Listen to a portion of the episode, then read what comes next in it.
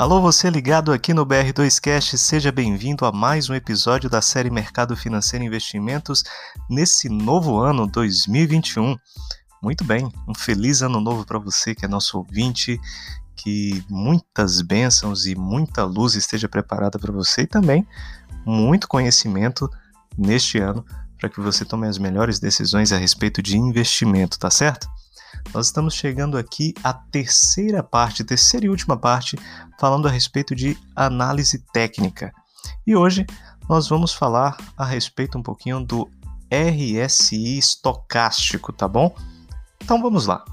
Primeira coisa de tudo, você não deve se enganar, porque não existe um indicador técnico perfeito, especialmente se você estiver em busca daquele que pode ser usado de uma forma isolada. Um bom exemplo é o uso do RSI estocástico, e do MACD. Se você é um ouvinte aqui assíduo dessa nossa série, você vai lembrar da diferença fundamental entre dois indicadores: a janela de tempo. Essa é a diferença fundamental. Assim como grande parte dos indicadores, o RSI estocástico possui duas linhas, neste caso, uma azul e a outra vermelha, só para você se situar na maioria dos gráficos será assim: uma linha azul e a outra vermelha, cujo momento de comprar e vender, segundo esse indicador, é quando essas duas linhas elas se cruzam. A linha azul cruzando a vermelha de baixo para cima é o indicativo de compra.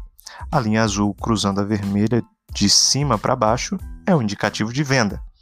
Além disso, recomenda-se comprar ou vender quando tais cruzamentos ocorrem nas bandas inferiores ou superiores e não no meio, tá bom? Grava bem essa informação.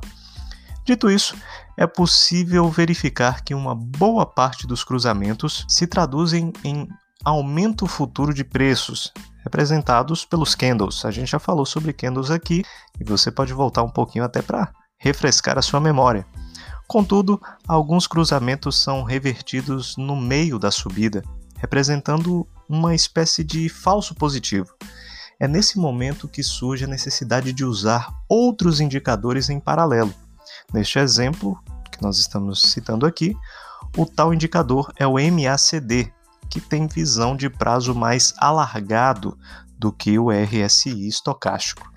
Juntando os dois indicadores, é possível perceber que quando o RSI sugere compra, por exemplo, em alguns casos o MACD acaba confirmando logo na, sequência, cruzando sua linha azul com a vermelha de baixo para cima. O nosso ouvinte aqui do BR2Cast está atento agora e pode estar buscando fazer o teste para os momentos que chamei de falso positivo. Ao fazer essa verificação, é possível perceber que o MACD não confirma em nenhum desses casos, sustentando a fala do nosso início aqui e que eu preciso repetir, não se engane, não existe um indicador perfeito, um indicador técnico perfeito, especialmente se você estiver em busca daquele que pode ser usado de uma forma isolada. Lembra disso? Falei agora há pouco.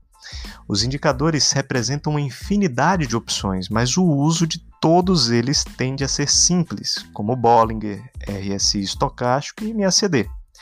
Cabe a você, nosso ouvinte aqui do BR2Cast, começar a degustar eles e entender seu funcionamento individual e agrupado, todos juntos.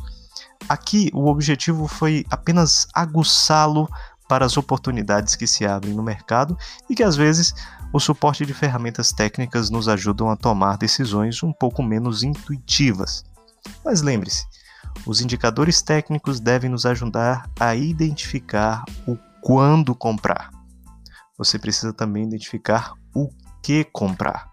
Para isso, é recomendável recorrer à análise fundamentalista, que será o objeto da nossa discussão no nosso próximo podcast aqui dessa série. Então, um forte abraço e até o nosso próximo BR2Cast falando sobre análise fundamentalista.